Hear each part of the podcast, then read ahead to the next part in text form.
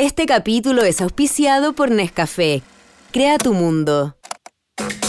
Podium Podcast y Rock and Pop presentan Los porqué de la música. Un podcast que indaga la fascinante relación entre sonidos, emociones y ciencia. Soy Gabriel León y el capítulo de hoy es ¿Pueden nuestras mascotas disfrutar la música? Las Ingenuas fue una banda de jazz compuesta exclusivamente por mujeres y que actuó con gran éxito en Estados Unidos entre 1925 y 1937. La banda interpretaba un amplio repertorio de canciones clásicas y también populares, además de novedades de otros artistas. También alcanzaron cierta notoriedad internacional y salieron de gira por Europa, Asia, Sudáfrica y Brasil, haciendo presentaciones en teatros, grabando discos y también algunas películas cortas para el cine. Ciertamente, una carrera bastante interesante. Pero probablemente, una de las cosas más llamativas de esta banda es un curioso concierto que tuvo lugar en 1930, cuando tocaron sus canciones en la granja de vacas lecheras de la Universidad de Wisconsin en Estados Unidos. Una foto de la época muestra las músicas con sus trompetas, trombones y saxos y una audiencia que mugía de felicidad. Porque claro, las ingenuas tocaron ese día para las vacas lecheras de la granja, en uno de los primeros intentos serios de la historia para averiguar si la música podía aumentar la producción de leche.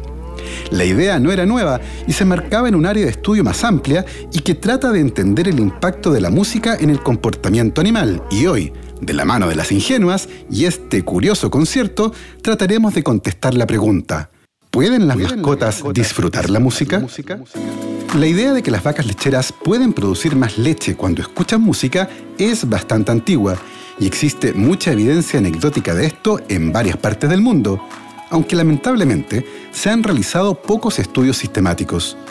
En uno de los más recientes, los investigadores Adrian North y Liam Mackenzie de la Universidad de Leicester en el Reino Unido probaron los efectos de la música en un total de mil vacas lecheras en dos granjas diferentes. Para este estudio probaron tres condiciones distintas. Vacas expuestas a música rápida, es decir, más de 120 bits por minuto, vacas expuestas a música lenta, menos de 100 bits por minuto, y vacas que estuvieron en ausencia de música. El estudio se hizo todos los días durante nueve semanas, entre las 5 de la mañana y las 5 de la tarde. ¿El resultado?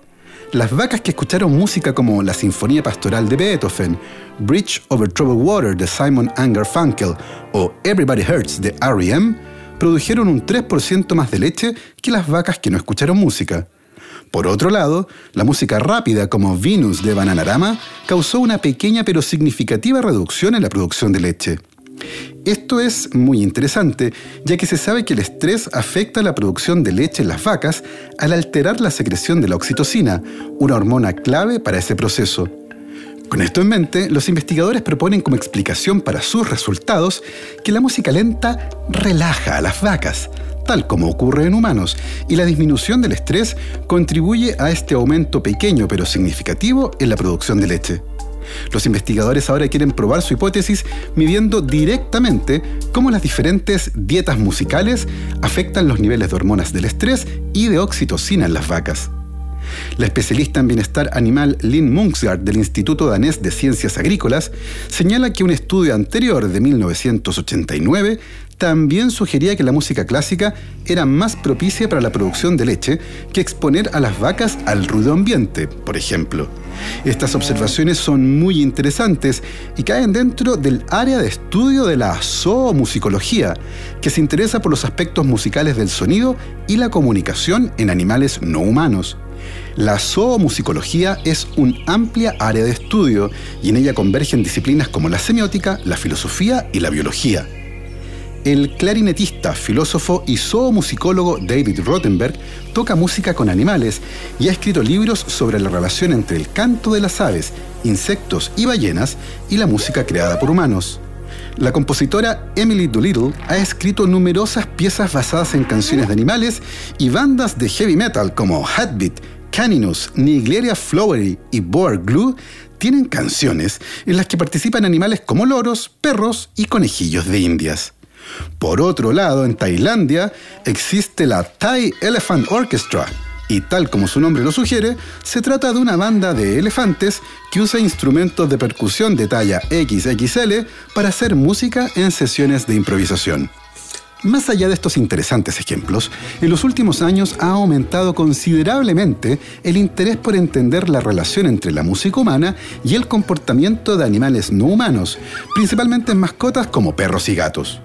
Por ejemplo, un estudio del año 2017 publicado en la revista Physiology and Behavior analizó los efectos que diferentes géneros musicales tienen en los niveles de estrés de perros que viven en criaderos.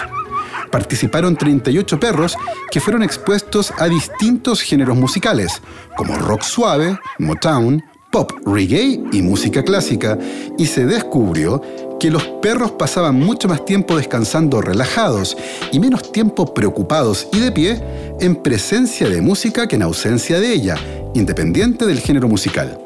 Además, era más probable que los perros ladraran una vez que la música se detenía. Uno de los hallazgos más interesantes fue que el ritmo cardíaco más bajo, que se relaciona con menores niveles de estrés, ocurrió cuando los perros escuchaban rock suave y reggae. En el caso de los gatos, el estudio más interesante es del año 2015 y fue publicado en la revista Applied Animal Behavior Science.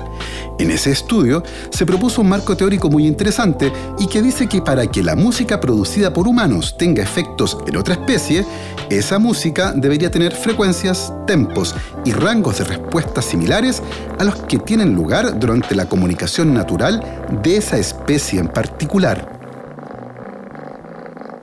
Con esa idea en mente, los investigadores diseñaron música específicamente para gatos y la probaron exponiendo a estos animales a esa música y a música humana. El estudio mostró que los gatos mostraban una preferencia significativa y un interés mayor por la música diseñada específicamente para ellos en comparación con la música humana. También descubrieron que los gatos más jóvenes o viejos respondían con mayor atención a la música diseñada especialmente para gatos en comparación con gatos de mediana edad.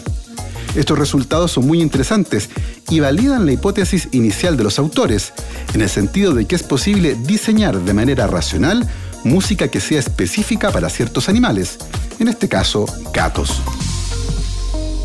El estudio del efecto que tiene la música en el comportamiento de animales, particularmente en el caso de mascotas como perros y gatos, muy probablemente aumentará en el futuro, sobre todo teniendo en cuenta que hoy nuestras mascotas son parte integral de nuestra vida familiar. Si ya hay comida, camas y juguetes especiales para perros y gatos, ¿por qué no música especial? Por lo pronto ya lo saben. Si su perro sufre de ansiedad, déjenlo en compañía de Bob Marley. Y si tienen gatos, pueden buscar la música compuesta para ellos como Music for Cats de David Telle. Así hemos llegado al final de este viaje por otra pregunta fascinante. Nos puedes enviar el porqué de la música que te gustaría que respondiéramos en un próximo capítulo a podium.rockandpop.cl. Nos volvemos a encontrar pronto para seguir explorando los porqué de la música. Este capítulo fue auspiciado por Nescafé. Crea tu mundo. Esto fue Los porqué de la música. Para escuchar otras historias como esta, entra a podiumpodcast.com, rockandpop.cl, Spotify o donde escuches tus podcasts.